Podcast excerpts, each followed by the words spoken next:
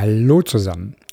Mit diesem Podcast beginne ich eine kleine, wahrscheinlich drei- oder vierteilige Serie über die Wetterplanung in der Fotografie. Was meine ich mit Wetterplanung? Ich verstehe die Wetterplanung als Teil der Organisation von Outdoor-Fotografie-Events, sei es in der Landschafts-, Architektur- oder Menschenfotografie, die draußen stattfindet. Deswegen soll es in dieser Serie von der groben Planung bis zur detaillierten Wetteranalyse eines geplanten Fotoshootings gehen. Im ersten Teil fragen wir uns, was wir überhaupt planen wollen und müssen. In den nächsten Teilen geht es dann um die detaillierte Planung mit Hilfe von Smartphone-Apps und dem Internet.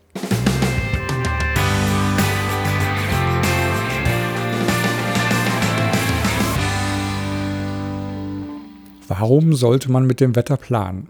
Eine Wetterplanung sollte im Grunde genauso wichtig sein wie die Gedanken, welches Fotoequipment man einpackt. Oft hat man schon ein bestimmtes Motiv, das oder wo man fotografieren möchte oder man möchte nicht im Regen fotografieren. Oder zur blauen Stunde möchte man einen fast wolkenfreien Himmel haben.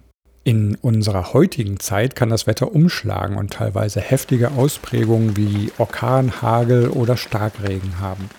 Gerade bei Unwetter kann, je nach Umgebung, Lebensgefahr herrschen. Es sollte sich keiner wegen eines Fotos in große Gefahr bringen. Mit der Wetterplanung kannst du deine Zeit effizienter nutzen.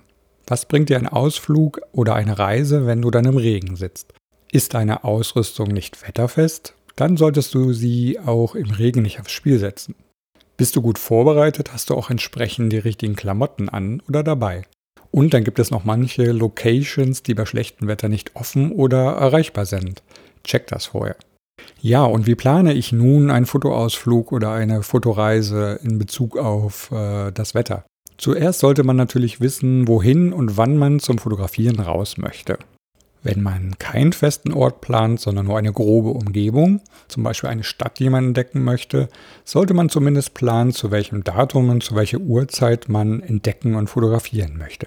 Ich fange also damit an, wann ich Zeit habe, um einen Ausflug oder eine kurze Reise zu unternehmen und zu fotografieren.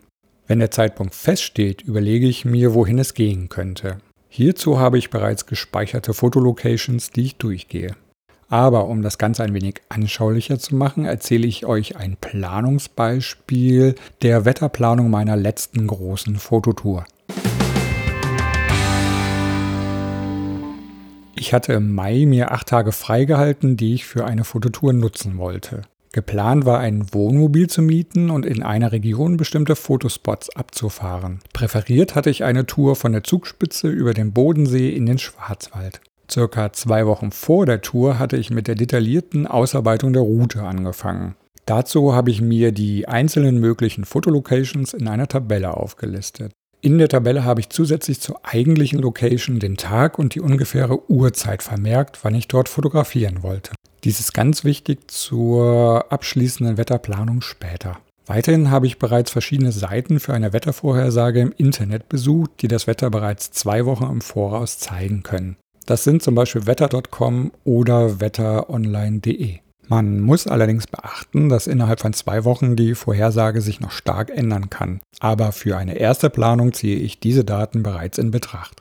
Für meine Fototour las ich die Wettervorhersage nicht besonders gut. Hier sollte es so gut wie an allen Fotolocations regnen, die ich besuchen wollte. Und egal zu welcher Zeit. Deswegen habe ich mir bereits Gedanken über eine alternative Region gemacht, in der ich mit dem Wohnmobil zum Fotografieren unterwegs sein könnte.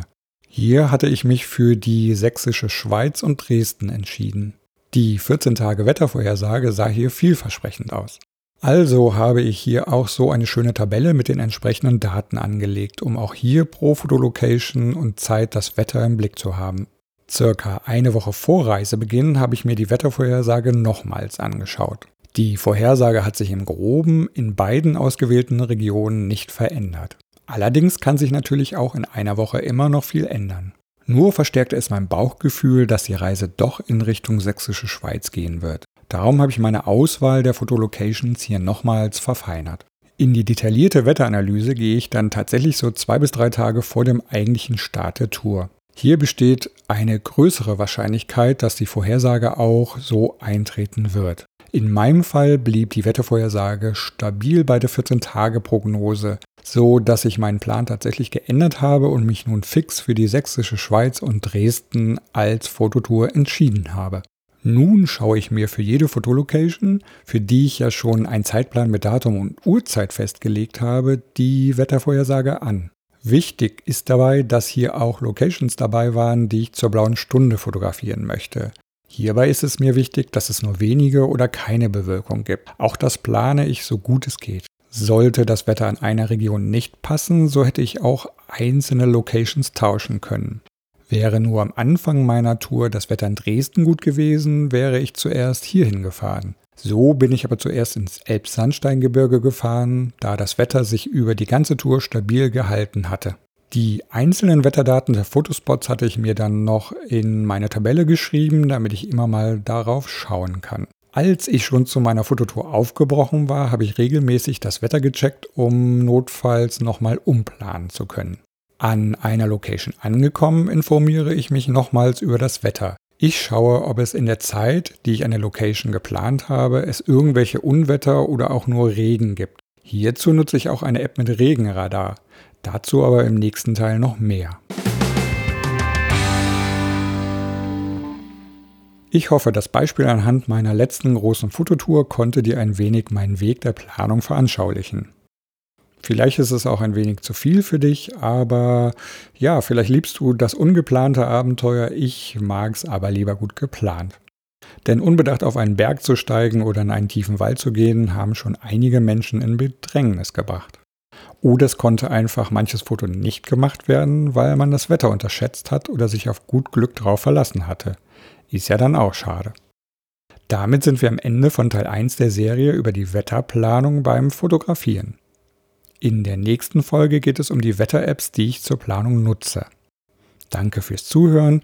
Tschüss, euer Heiko.